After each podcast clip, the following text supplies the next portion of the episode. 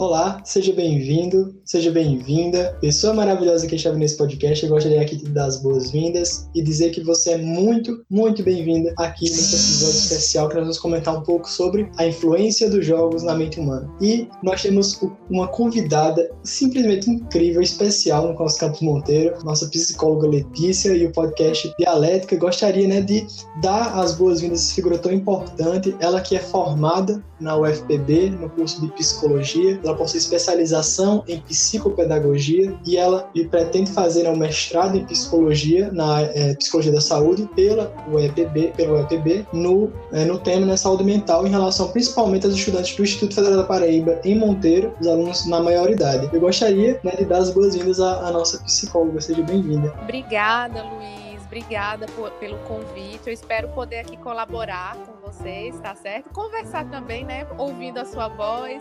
Eu espero que as pessoas que estejam ouvindo gostem deste momento aqui entre a gente, tá certo? Com certeza. Eu queria agradecer a disponibilidade. É um tema muito importante, é muito interessante você relacionar esse tipo de entretenimento com o comportamento das pessoas e uhum. conversar sobre isso, é, enfim, traz muitas visões, muitas perspectivas, mas nós vamos com certeza encontrar certas verdades, certas certezas e que eu, com certeza essa conversa vai ser incrível. Gostaria de começar, Letícia, perguntando à senhora em relação a essa questão da, dos jogos na, na atualidade. Tem sido um dos principais né, meios de entretenimento das pessoas em 2006, 2006 né, foi o movimento, o maior movimento econômico Isso. no mundo, ultrapassando é, até mesmo o cinema, né? Isso. E o jogo tem maior contato né, com crianças e adolescentes, principalmente é, antes da década de, de 80, mas uhum. desde 2000 até, até 2020, né, no caso até hoje, nós vemos um grande desenvolvimento no entretenimento de jogos para né, adultos, né, para, enfim, classes mais, mais uhum. avançadas, idades mais avançadas. Uhum. E eu gostaria de perguntar para a senhora, como psicóloga, como a senhora é, observa é, essa relação entre entre um videogame e uma pessoa? Como um pode influenciar no outro, como um é influenciado pelo outro? Ah, tá. Ótima pergunta, Luiz. Então,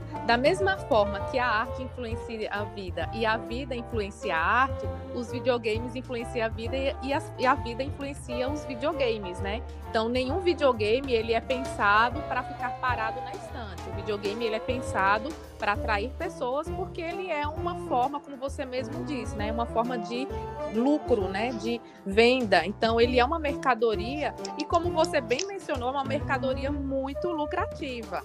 Então, o videogame hoje, na verdade, Hoje não, né? Desde quando ele começou a ser desenvolvido, mas nesses últimos 10 anos, ele foi feito para vender. E para vender, ele tem que ser atrativo. Ele tem que, de certa forma, despertar o interesse das pessoas.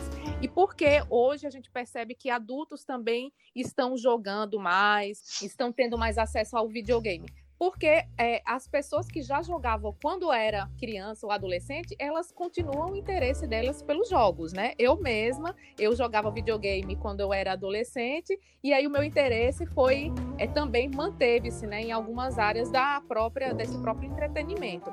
E as outras pessoas também mantiveram este interesse, né? Então hoje é, os nossos, as nossas formas de lazer, se a gente for pensar, vocês que você que aí tem seus 17, 18 anos Thank you. Talvez não tenha vivenciado muito como era o mundo há 10 anos, não lembra muito como era o mundo há 10 anos, há 20 anos atrás, onde os lazeres, né, as práticas de lazer, elas eram mais acessíveis. A gente tinha mais oportunidade de brincar na rua, né? Principalmente quem mora em cidade grande, né? Tinha oportunidade de brincar na rua, de brincar com as pessoas. E isso, com o passar do tempo, com a industrialização, com o crescimento das cidades, da violência, foi diminuindo, mas as pessoas precisam de lazer. E o videogame hoje, né, é uma dessas formas de lazer, principalmente para públicos de grandes cidades, que são os grandes consumidores dos é, videogames. Então é um pouquinho sobre isso, é uma necessidade humana o lazer. Se a gente é, não tiver lazer, a gente literalmente a gente se entristece, a gente se entrega a monotonia e isso é um problema. Então, lá, o videogame ele aparece como uma das alternativas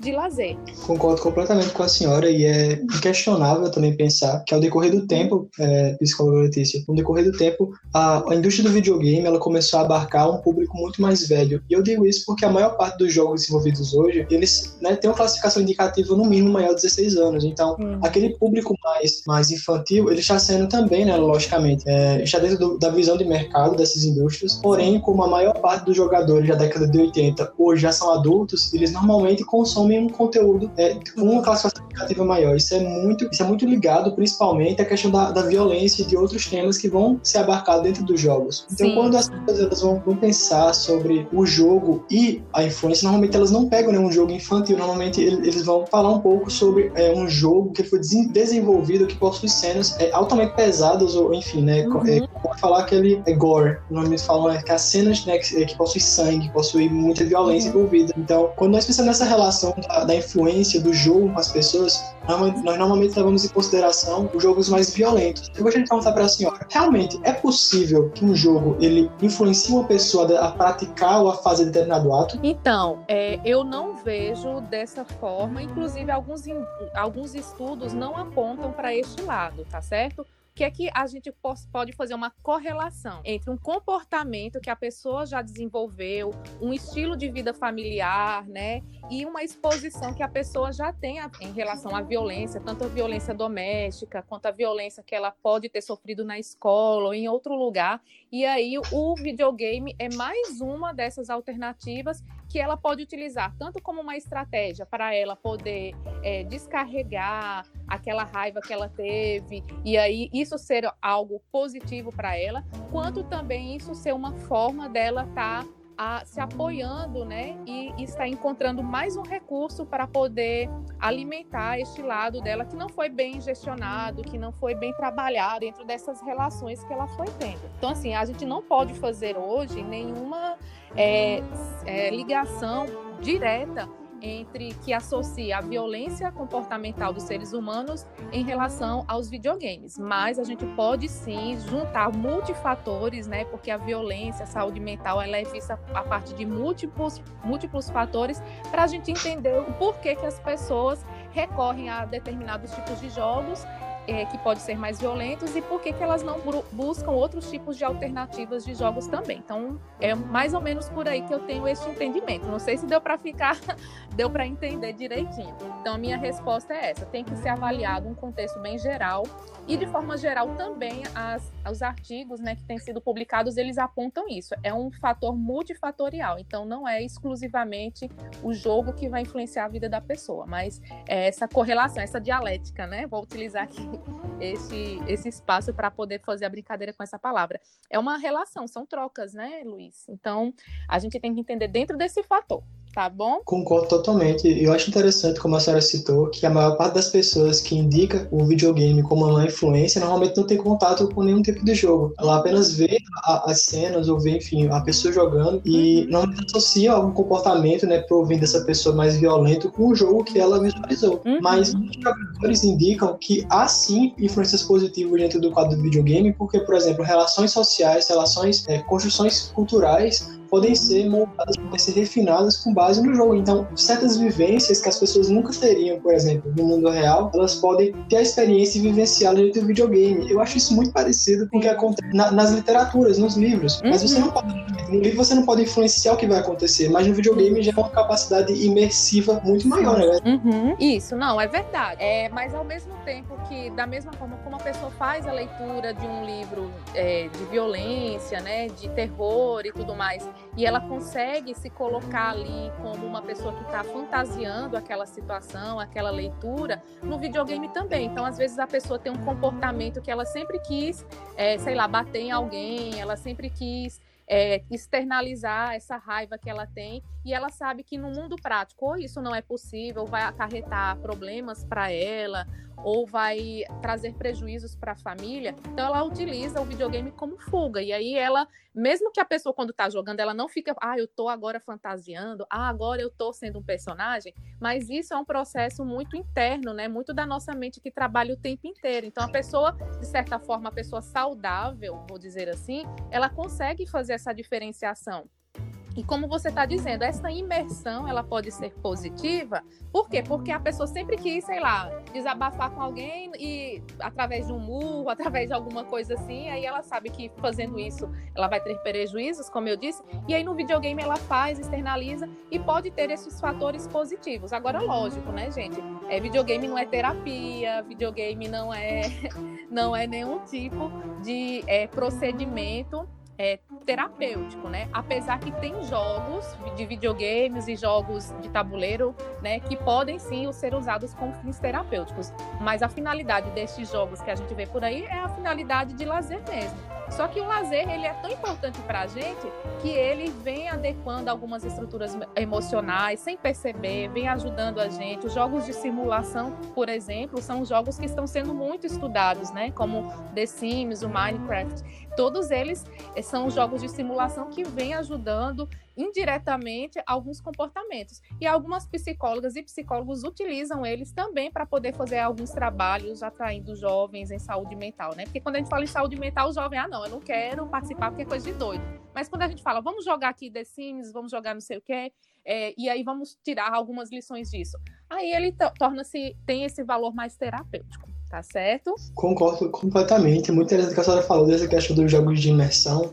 E eu me lembrei agora de uma matéria bem interessante que o próprio Minecraft possui uma série de, de músicas. É, quando, quando você, no caso, esteja jogando, explorando determinados ambientes, a música ela vai mudando, mas normalmente possui aquele clima mais é, de conforto, para você se sentir realmente é, dentro do jogo. E eu acho interessante que falou sobre isso. E existe uma palavra normalmente que as pessoas utilizam, né, para essa questão do, da relação entre o personagem que o jogador e o próprio jogador. Você normalmente costuma falar de projeção, né? Você se projeta. Uhum. Isso é muito interessante. Uhum. Normalmente esse tipo de palavra ele, ele é utilizado é, em alguns animes, principalmente. Acho que tem um anime que as pessoas normalmente conhecem. É, uhum. Anime, no caso, seriam desenhos animais do Japão.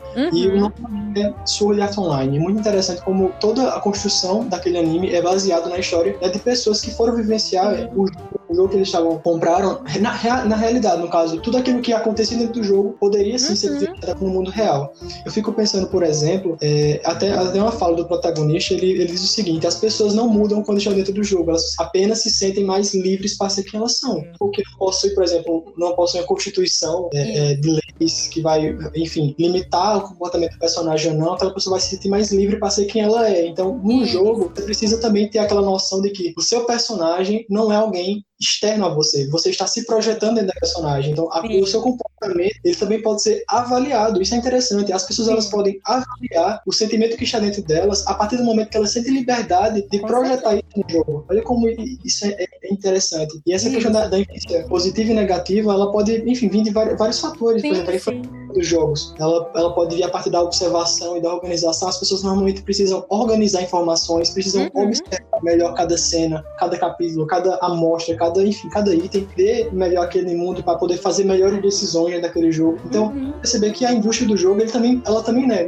não é uma indústria totalmente subversiva, é ruim. Ela pode trazer várias boas perspectivas sim, dentro sim. de um jogo, lições de fato. Então, eu acho interessante o entretenimento hoje em dia, ele normalmente está mais voltado ao público jovem e nós podemos perceber em várias, enfim, séries, jogos, animes, uhum. que são produzidos hoje, uma certa lição de moral que quer passar. Então, no jogo isso também é possível. Então, acho interessante como conhecer melhor esse mundo dos jogos, que as pessoas convivem e, enfim, adentram de fato, é importante porque no futuro pode ser o principal meio de, de, de entretenimento que a pessoa pode utilizar para, como a senhora disse, externalizar um sentimento que está dentro dela, que ela não sabe que não pode, ou pelo menos né, não deveria, externalizar na própria sociedade, porque isso vai trazer conflitos, enfim, ou, ou, ou várias decisões, indecisões de opinião, enfim, vai, vai uhum. depender da, da perspectiva, de como ela se sente presa algum tipo de, é, como posso dizer, laço cultural, ela não pode fazer aquilo por uma questão cultural, Isso. ou vivenciar uma realidade que ela, não, ela ainda não, não conhece. Por exemplo, eu acho muito, muito legal uhum. como essa capacidade de projeção que o ser humano tem, ela pode ser uhum. vista em outras esferas. Então você Sim. pode se projetar como um personagem no livro, você pode se projetar como um, um, enfim, um personagem no jogo, você pode se projetar, enfim, como um personagem do filme, por exemplo. Então tudo isso é uma questão interessante. Eu queria perguntar para a senhora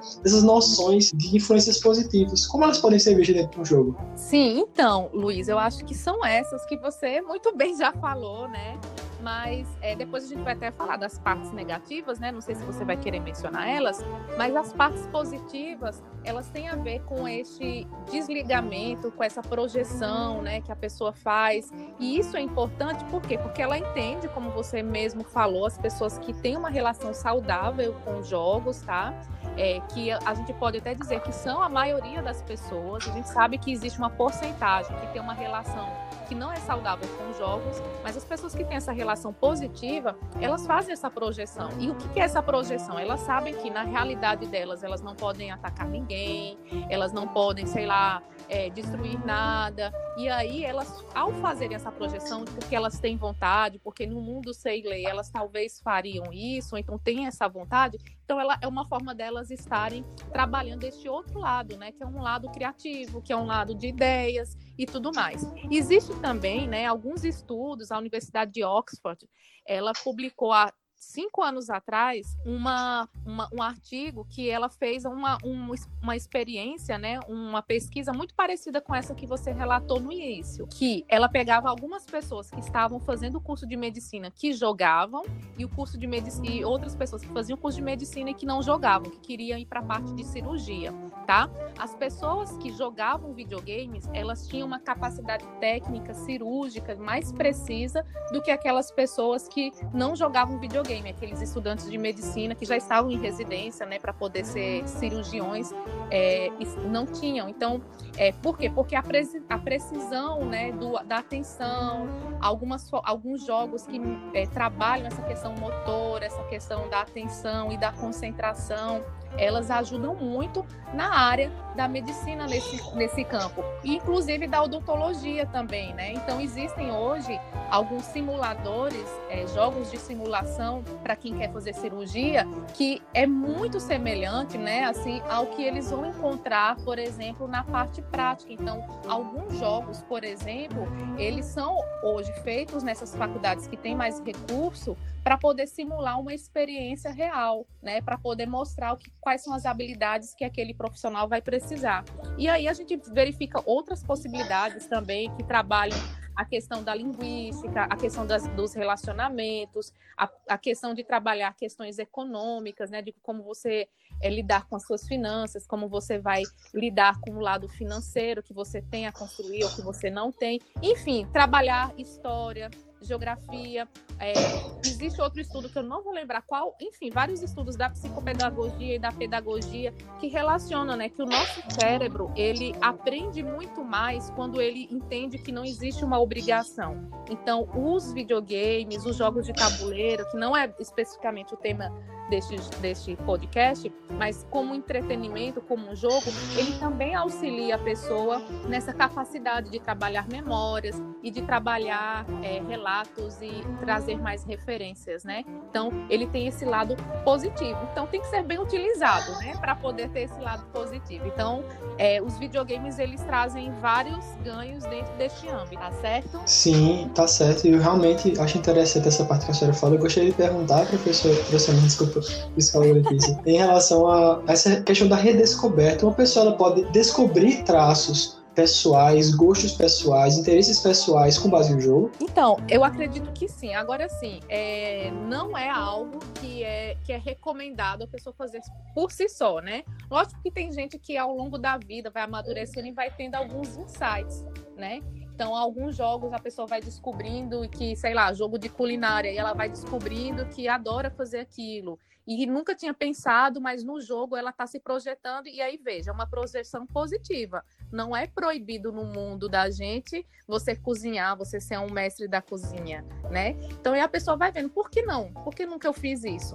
Mas Lógico que isso às vezes não ocorre de forma tão fluida, né? Não ocorre às vezes de forma tão automática, mas é possível sim, porque essa projeção ela pode ser fantasiosa, mas ela pode ser uma projeção também bem realista. Então pode ser que a pessoa venha tendo algumas descobertas, tanto positivas, que aí eu acho que é, é um dos ganhos também dos jogos, né? Em mostrar que a pessoa às vezes está se voltando só para o mundo dos jogos, só para o mundo das fantasias, significa que ela está insatisfeita também né, com a realidade dela. E aí é um sintoma, né, uma preocupação que às vezes os pais, as mães é, percebem primeiro do que os próprios filhos. Aí a gente já está indo para outro lado, mas é isso. Assim, espero que tenham entendido. Eu entendi sim, e concordo. É interessante também pensar essa questão das influências negativas dentro do jogo. Normalmente as pessoas, elas não costumam é, pensar muito por esse lado, porque, enfim, como é um modo de entretenimento, é melhor pensar pelo lado positivo, eu acredito. Mas, uhum. potencialmente, os jogos, eles possuem uma, uma característica muito própria de, de fazer o uhum. seguinte, como é um consumo, um objeto de consumo, toda coisa consumida com desmazia, né, com, enfim, uhum. sem, sem precedente, você vai, de alguma forma, sofrer com aquilo. Tudo aquilo que você consome demais faz mal em algum momento. Então é interessante pensar como a maioria, como a senhora falou, dos jogadores não vê os jogos como algo negativo porque não exageram no consumo, né? Não, não, uhum. não, assim, não tornam o entretenimento é, como parte integrante da vida, uma necessidade para que eles, enfim, se uhum. externalizem, uhum. aquilo como algo mais, mais de entretenimento, né, para relaxar. Isso é muito bom. Uhum. Só que as influências negativas, pelo menos a maioria delas, elas vêm por uhum. conta de um estímulo demasiado desses jogos. Uhum. Por exemplo, a perca da distinção entre o real e o não real é algo muito comum. As pessoas normalmente chamam desvencilhar entre aquilo que elas estão jogando e aquilo que elas, enfim, não estão. Por exemplo, por exemplo, um, uma pessoa ela pode é, enxergar isso, isso sinceramente achei muito, muito interessante quando, quando vi essa informação. Ela, uhum. ao, é, ela ao ser colocada em um ambiente de violência, principalmente violência extrema, ela começa a receber tantos estímulos violentos que ao decorrer da vida dela ela vai perdendo uma certa sensibilidade emocional ao ver esse tipo de cena na própria realidade. Então eu fiquei pensando, olha, por exemplo, o número de, o número de mortes, infelizmente, pelo Covid-19 no Brasil, que não está assustando tantas pessoas dessa forma. Muitas pessoas se questionam isso, porque as pessoas não estão com urgência pensando, enfim, na, na questão da, do isolamento social, como isso é, é, é preocupante. Você está você tá colocando a, a culpa pro jogo? Não, não tô dizendo isso. Uhum. Eu tô dizendo que a sociedade hoje, ela está insensível. Não, não é, não é decorrência do jogo exatamente, não é isso uhum. essa questão. Mas a gente precisa notar também o que está causando essa insensibilidade, o que está causando esse mal, o que está causando essa desumanização, de certa forma. Então, uhum. eu acho interessante pensar também em relação a essa questão da, das mensagens também subliminares, em relação aos jogos, as pessoas podem pensar, ah, que mensagem subliminar está falando que trade da conspiração? Não, não, não, não é isso. Uhum. De forma que, mensagens subliminares, acredito que a psicóloga Letícia pode clarear bem melhor isso, são as mensagens que são enviadas diretamente ao nosso subconsciente, sem passar uhum. pelo consciente diretamente. Então, por exemplo, certas flechas de, de frases, certas cenas, enfim, certas cenas rápidas. Normalmente nós não, não temos, o nosso conceito não tem a capacidade, a velocidade para processar aquela informação, mas o nosso subconsciente tem. Uhum. Então, com o decorrer do tempo, aquelas mensagens podem ficar na nossa mente. Eu queria perguntar para a senhora: isso é um artifício que pode beneficiar ou trazer malefícios para um jogador quando ele recebe estímulos diretamente do subconsciente? Então, vou falar sobre mensagem subliminar, mas antes eu preciso falar sobre a cultura de violência que eu acho que que você apresentou aí em relação a essa insensibilidade quanto ao número de mortes, por exemplo, do coronavírus, né? A gente parece que está bem mais insensível, isso não nos toca, isso não nos aflige muito, né? Parece que ah, são só números. Então tem muito relação, Luiz, é, com a cultura de violência. Então a gente está exposto a, a estes números, a violências, não só no videogame, né? Como eu disse, a arte imita a vida e a vida imita a arte. Então, assim, a nossa sociedade ela é muito violenta. A gente vivencia é, violência na sala de aula, às vezes, no trabalho, na televisão, nos filmes, nos livros, na nossa casa, no nosso bairro. E aí tem nos jogos, né? Então, uma coisa que era para ser um lazer é, e ser algo é, diferente daquilo que a gente vivencia, a gente começa a vivenciar algo que é no, na, natural da nossa vida, né? Faz parte do, do, nosso cotidiano a violência. Então, os jogos eles vão pegar, como eu disse, um pouco dessas referências, né? As pessoas estão vendo o tempo inteiro violência, elas querem falar ou querem se expressar violentamente de alguma forma, podendo ou não podendo se expressar. Então, os jogos vão entrar aí também como mais uma alternativa. E aí, falando sobre as mensagens subliminares, é importante a gente destacar onde foi que começou as mensagens subliminares, né? As mensagens subliminares, elas começaram a ser produzidas, principalmente na década de 60, 70, não lembro direito, eu sou péssima com datas, na parte das propagandas, né?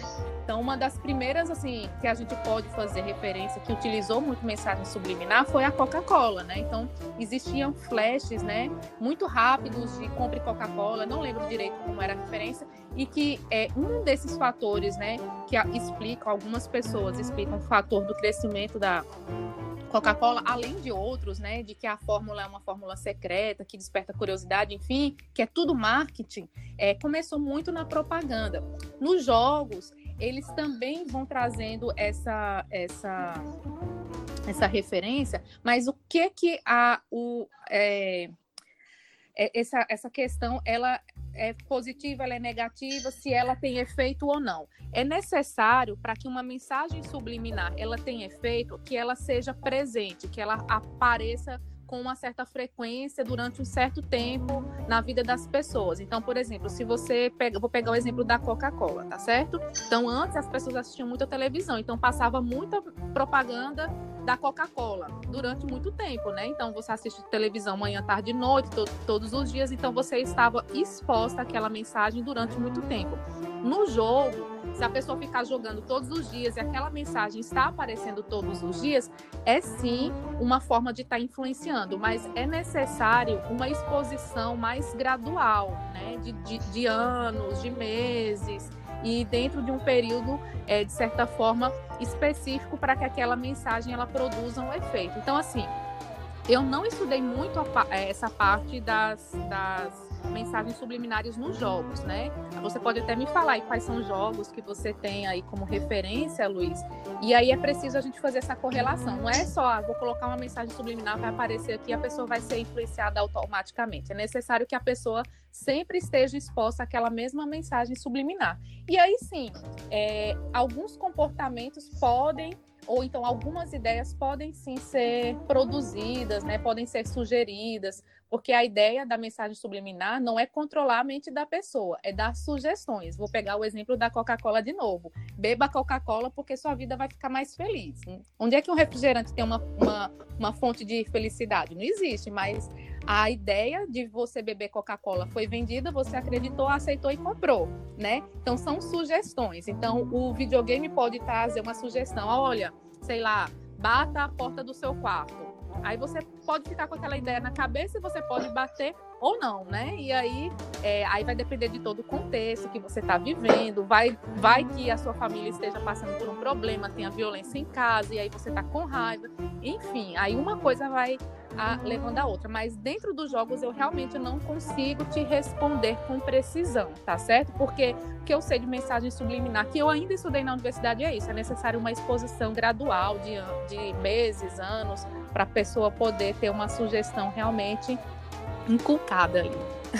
E faz todo sentido, sim, sim, tá muito bom. Faz todo sentido que a senhora disse. Normalmente os jogos que possuem esse mensagem subliminar, eles uhum. não carregam, normalmente não carregam muito texto dentro do seu, do seu, do seu, do seu desenvolvimento. Por quê? Uhum. Como é um jogo mais visual, as pessoas normalmente uhum. vão assemelhar muito mais aquilo que está sendo exposto e não aquilo que está sendo falado ou ouvido. Então a pessoa presta muito mais atenção à tela. E esse tipo de jogo que possui essa mensagem subliminar, ele normalmente possui aquelas cenas muito rápidas, flashes muito rápidos, uma série série de, como posso falar, isso é questão de segundos mesmo. Tipo, a cada segundo troca a imagem, troca a imagem, troca a imagem. Uhum. E aquilo pode trazer uma, uma certa é, mensagem subliminar na, sobre aquilo. Mas eu acredito que naquilo, naquele momento possa ser que a mensagem subliminar venha trazer uma mensagem de esperança, por exemplo. Eu já encontrei certos, é, porque eu já, já assisti a gameplay de certos jogos que mostravam, por exemplo, é, numa, uma cena muito rápida, fotos de pessoas felizes, de famílias felizes. A partir Sim. do momento que foi feita uma boa escolha. Então, quando o jogador ele escolheu um bom final, final, aquela, aquela série de, de frames, que é essa normalmente costumam falar, uhum. são, são cenas que vão te dar certa esperança, que vão te dar uma certa recompensa, e eu acho muito interessante Sim. isso, como elas, eles possam, eles estão encaminhando para uma realidade de recompensas, ou seja, se o jogador fizer boas escolhas, ele vai receber um bom progresso dentro do jogo, ele vai receber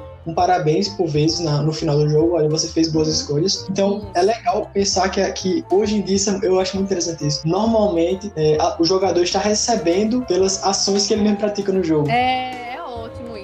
Ah, é, Luiz, aí eu lembrei também dos merchans, né? Merchandising acontece muito nos jogos também, né? É, eu esqueci o jogo que eu tava, que eu comprei atualmente, mas é um jogo de simulação também. Ele vai virar até uma série. Se vocês souberem, se você saber, me avisa. Eu esqueci o nome dele. Mas eu reparei que tem algumas merchandising da da Pepsi aparece uns, uns, uns, no fundo né, das, da, da cidade, algumas referências a Pepsi. Então, tudo isso também não é mensagem subliminar, porque se você parar a tela, você consegue ver, enfim, ou então se você estiver bem atento, você consegue ver. Mas são merchandises que sugerem também que a Pepsi está presente em todos os momentos da sua vida, né? Tem alguns videogames também que fazem referência a Dell, né? Que é essa, que é essa linha de computador, marcas de computador, não sei se é, enfim, eu sou bem ruimzinha. É. E aí a, jovens jogando, né? Ou então em alguns, enfim, é, não são é, mensagens subliminares, porque a mensagem subliminar tem outro teor, tem outra forma de ser colocada no jogo e numa propaganda, mas são também merchandises também que influenciam também no seu poder de consumo, né, de compra ou de escolha também, né? Você tem o poder de escolher entre comprar um computador de uma marca tal e tal, mas o seu videogame que você gosta, tem um carinho especial, tem essa outra marca e você, quando vê, ah, eu comprei esse daqui, você nem sabe por quê, ah, porque eu achei melhor. Você nem sabe às vezes explicar por que, que achou melhor, mas comprou lá, né?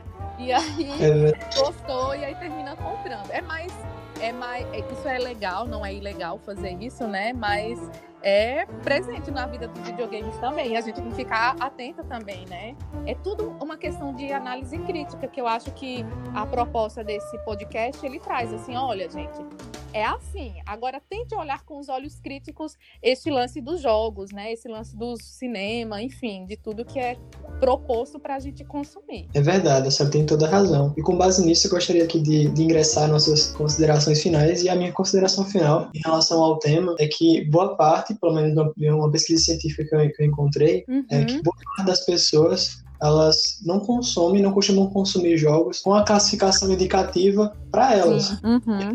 É como várias crianças hoje estão expostas a jogos de maior 18, é. por exemplo, como por exemplo GTA, God of War. Uhum. Todo, todos esses jogos eles vão trazer uma uma perspectiva de mundo para pessoas que já têm a sua visão social e cultural já, uhum. já construída, já feita. Então, isso pode influenciar, sim, algum, uhum. pensamentos, principalmente em uhum. crianças. O que eu gostaria de deixar é justamente essa questão. Vejam, quando forem consumir qualquer conteúdo, seja livro, jogo, filme, enfim, qualquer coisa, olhem a classificação indicativa e vejam se você de fato está é, apto, se você de fato tem condições para consumir aquele conteúdo de forma crítica, de forma é, é, que, vai, que vai te trazer ou reflexões e um entretenimento sadio. Eu gostaria de Sim. passar a final a nossa psicóloga Letícia. então, gente, videogame, eu amo videogame, mas videogame ele tem que ser lazer. A gente tem que se divertir. Se o videogame tá te incomodando, tá te deixando com muita raiva, você está passando muito tempo no videogame ao ponto de você estar tá se sentindo prejudicado, não está conseguindo é, nem fazer as tarefas da sua vida, que você tem uma vida fora do videogame, então é um sinal de alerta, né? Assim, entenda que o videogame, assim como ir à praia sair com os amigos, é para ser prazeroso, não é para ser algo danoso, tá certo? E toda vez que existe essa classificação aí de 18 anos, de 20 anos, de sei lá qual a idade, ela é pensada por pessoas que estudam a mente humana, que estudam comportamento humano. Então, por exemplo, uma criança está jogando esses jogos de violência, né? Ele GTA, por exemplo, ele na verdade ela não tem essa capacidade crítica ainda desenvolvida. E isso sim pode afetar prestem atenção, é pro bem de vocês. Eu sei que às vezes quando a pessoa coloca maior de 18 anos, aí que sim, as pessoas que têm me menos de 18 anos se sentem mais atraídas para poder assistir, mas é, pensando de uma ao longo prazo para a vida de vocês, né, que são menores de 18 anos, que estão me escutando, se vocês querem ter qualidade de vida, respeitem, minha gente, esse momento de vocês, se preservem mesmo, porque não é para mim, né, é para vocês mesmos. E que o videogame seja uma vivência positiva, alegre, divertida vida, que vocês possam elaborar, fantasiar, criar a partir disso, mas que seja positivo para vocês. Se começar a atrapalhar o dia a dia de vocês, se começar a trazer é, dificuldade para dormir, então talvez seja o momento de parar, só para o seu bem, não é para nada não, é para o seu próprio bem. Tá bom, Luiz? Tá ótimo, muito obrigado, psicóloga Letícia, tá muito obrigado. De coração. Tá bom, Eu gostaria também de agradecer ao ouvinte. Muito obrigado por você estar aqui assistindo. Espero que você tenha refletido, pensado um pouco sobre isso e revisto, né, logicamente, assim como eu, algum, algumas áreas, alguns aspectos da sua vida que envolvem a questão do entretenimento, não somente dos videogames. E eu espero uhum. que você Continue conosco nesse episódio. Mais vezes eu convido, logicamente, fica o espaço aberto, completamente aberto para a psicóloga Letícia, quando ela bem entender e quiser é, estar aqui conosco, conversando. Eu sou super, super receptivo e é uma presença dela. Eu gostaria de agradecer de coração a todos vocês. Muito obrigado, muito obrigado, Letícia. Valeu, e até a próxima, gente. pessoal. Até Tchau. a próxima. Valeu, Luiz.